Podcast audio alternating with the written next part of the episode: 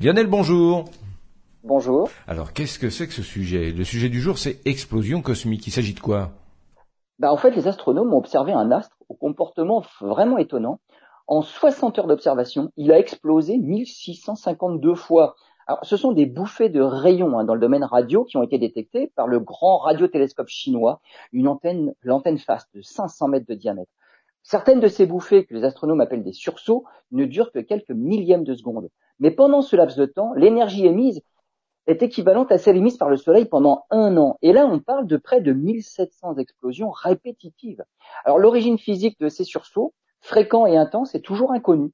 Parmi toutes les hypothèses, celle du magnétar a les faveurs des astronomes. Alors, un magnétar, c'est une étoile à neutrons.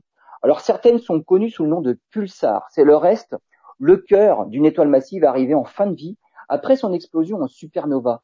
Mais là, on aurait affaire à une étoile à neutrons qui, en plus, a un champ magnétique extrêmement puissant, des milliards de fois plus puissant que celui de la Terre, par exemple, d'où son nom de magnétar. Une étoile à neutrons, c'est une toute petite étoile, une cinquantaine de kilomètres de diamètre, qui peut tourner sur elle-même des milliers de fois par seconde. Les astronomes cherchent maintenant à savoir si un tout jeune magnétar peut produire de tels sursauts ou s'il s'agit purement et simplement d'un tout nouveau type d'objet cosmique.